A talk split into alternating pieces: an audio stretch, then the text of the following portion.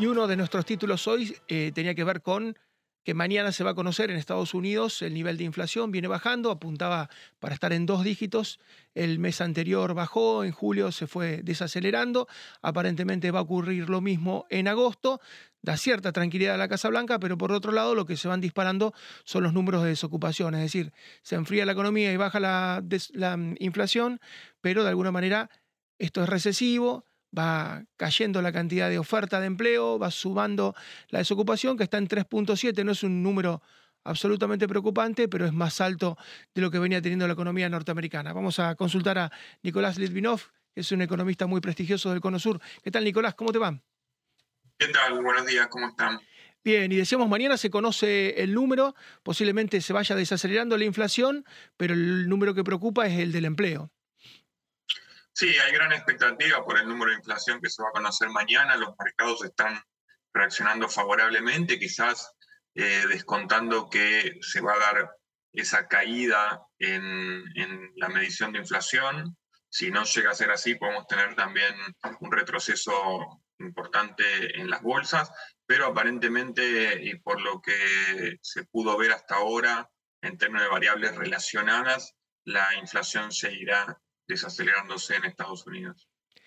¿Tuvo que ver eh, esta decisión de la Fed, 225 puntos en, sumas, en subas consecutivas? Supuestamente ahora el 21 de septiembre habría una nueva suba de la tasa o también tuvo que ver que los precios de los commodities se han ido calmando a nivel internacional, particularmente los alimentos y un poco también el petróleo.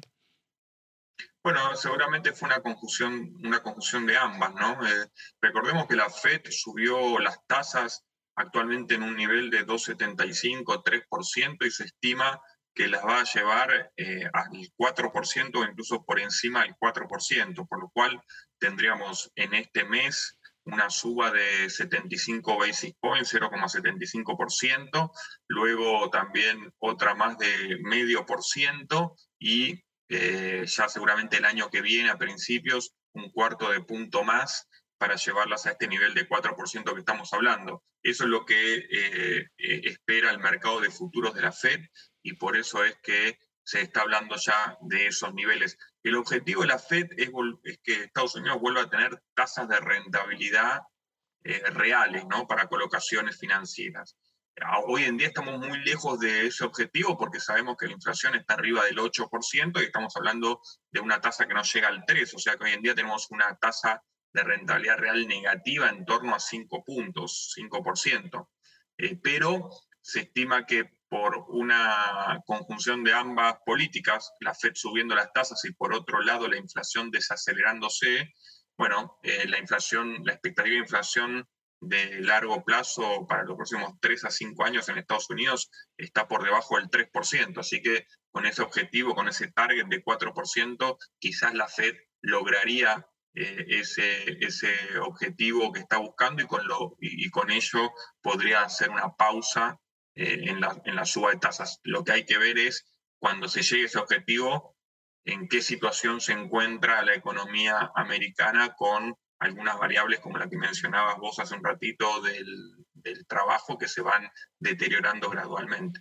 Así es, y la última, Nicolás, estamos muy cerca de una elección de medio término que es fundamental. Se renueva toda la Cámara de Representantes, un tercio del Senado, que hoy por hoy tiene una paridad absoluta de 50 y 50, y esto seguramente está bien el tema de que baje la inflación, pero de que se enfríe la economía, teniendo tan cerca una elección de medio término, debe haber me imagino yo, encontronazos, ¿no? La política debe decir, bueno, vamos a gastar y la Fed diciéndole, bueno, vamos a cuidar esta unidad de valor, de atesoramiento que es el dólar.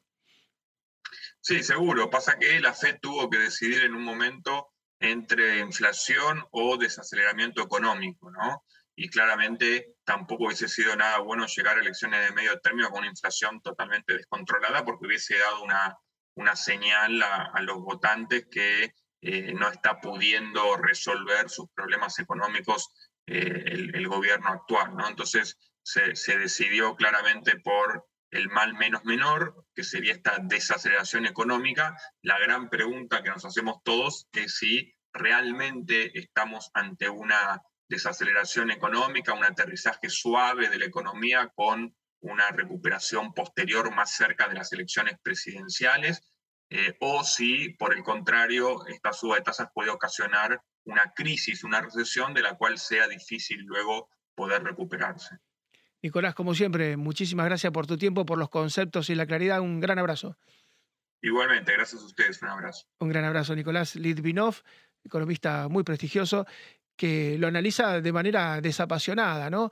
Eh, lo cierto es que hay choques de intereses y chisporroteos. La política quería gastar más, la política quería llegar a las elecciones con estos planes de 600 mil millones de dólares para el tema de la reconversión de la electromovilidad, eh, pagar también por 500, 600 mil millones de dólares a los estudiantes, cancelarle sus deudas a los universitarios. O sea, quería gastar y quería incrementar la deuda y la Fed le ha dicho, bueno, no eh, tenemos que cuidar al dólar como unidad de valor, porque mucha gente atesora su dinero en dólares, no solamente en Estados Unidos, sino en toda Latinoamérica y en el resto del mundo también.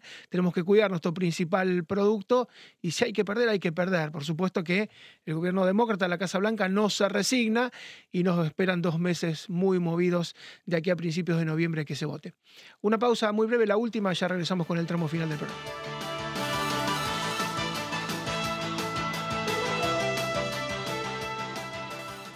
This podcast is a part of the C Suite Radio Network.